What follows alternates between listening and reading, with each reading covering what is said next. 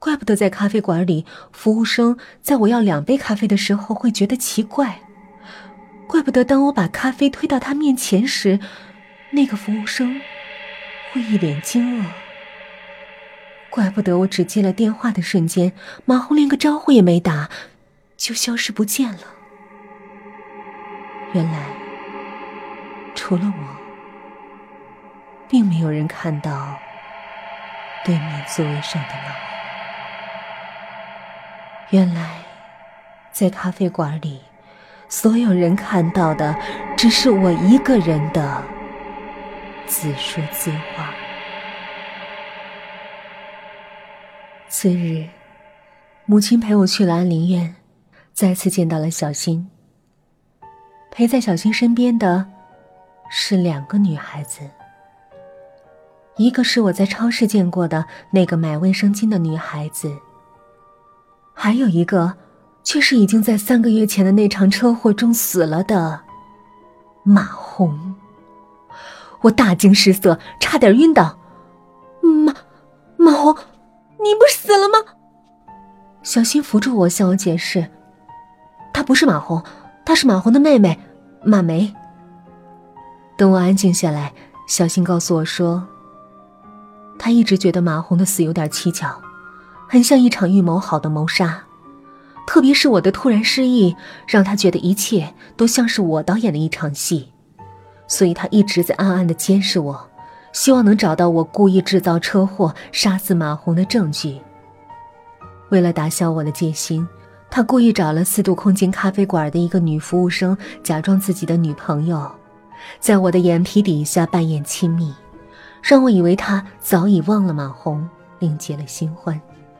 MSN 上约了我在咖啡馆见面的那封短信，也是他发给我的。而在咖啡馆里和我见面的，并不是马红的鬼魂，而是马红的同胞妹妹马梅。为了足够逼真，他还导演了服务生只能看见我，却看不见我对面坐着的人的细节。小新说：“那天是马红死后的白天纪念。”正好是七月十四鬼节。如果我只是假装失忆，隐瞒杀死麻红的真相，那一定会大惊失色，卸下伪装，露出真面目。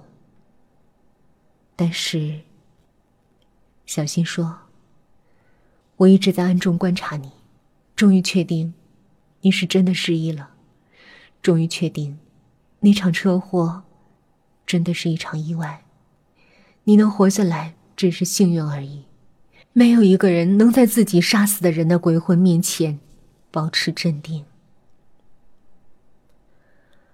马红很小的时候，父母就离婚了，他跟了爸爸，而同胞妹妹跟着妈妈去了异地。这件事情一直是他心底的一道伤，从没有跟任何人提起过，只在那次生日酒会喝多了，才对我无意中说起。所以在那天走进咖啡馆之前，我就猜到，等着我的，只能是他的妹妹，马梅。落座之后，我即发现，对面的人果然不是马红。尽管他与马红的容貌一模一样，但他的耳朵上，却有一个小小的耳洞。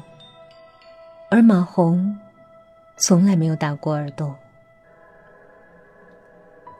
其实，我从来没有失过忆。我记得所有的事情。一年前，马红从我的身边夺走了小新。五个月前，周刊要开长篇连载专栏时，我刚刚完成的长篇小说却因为电脑中毒，不翼而飞了。而在此前的一天，马红刚刚用过我的电脑。如果说小新对我的情感背叛只是一次偶然，那么，当马红用过我的电脑后，我的小说就不见了。这件事情，不能，也是一个偶然就能解释的了。因为那是他的长篇，才刚刚写了开头的三分之一，而有能力和我竞争连载的，也只有他。但是我没有证据。即使立刻与他翻脸，我也无法挽回所有的损失。当他自由行的签证下来后，在临出发的那一刻，我在街头捏着鼻子冒充医生，打公用电话给小新，说他的父亲撞车进了医院，将本来要去机场送马红的小新骗去了医院，然后自己开车送马红去机场。在路上，我车速到达一百二十公里的时候，我突然向马红发问。你为什么要删我的稿子？马红见我突然翻脸，也就实话实说。因为我想在你之前先发连载。那么，你也就在我之前，先去死吧。然后我就把车径直向路边的一个电线杆撞了上去。马红坐车时，从不系安全带，正是这个小小的不良习惯，要了他的命。车祸发生的瞬间，我也晕了过去。不过，在被幺二二事故车送往医院的途中，我就已经清醒了。那一天一夜的昏迷，还有后来的选择性失忆，都只是一场戏，甚至连母亲也不知道。那一场车祸发生的原因，仅仅只是一次预谋的报复。整个设计最大的破绽，就是那个骗小新去医院的电话。所以他一直怀疑骗他的人就是我，所以从我出院的那天起，他就开始监视我。为了打消他的怀疑，我一直假装失忆，假装在浑然不觉之中替马红续写着他没有完成的长篇，假装我与马红一直都是最好最好的朋友，甚至假装自己没有认出在超市里和他在一起的那个女孩子。就是四度空间咖啡馆里的一个服务员。直到墓地上见到马烟，我再次假装自己是遇上了已经死去的马红的鬼魂。我以为可以一直这样装下去，但当我走出安陵院时，等在大门口的却是一辆警车。车祸发生前。警觉的马红早已经偷偷按下了手机上的录音键，我和他的对话全部被录了下来。撞车的刹那，手机飞出车外，落入了路边的草丛中。直到昨天，也就是七月十四的下午，才被一个路人拾到，并顺手交给了一个正在巡逻的民警。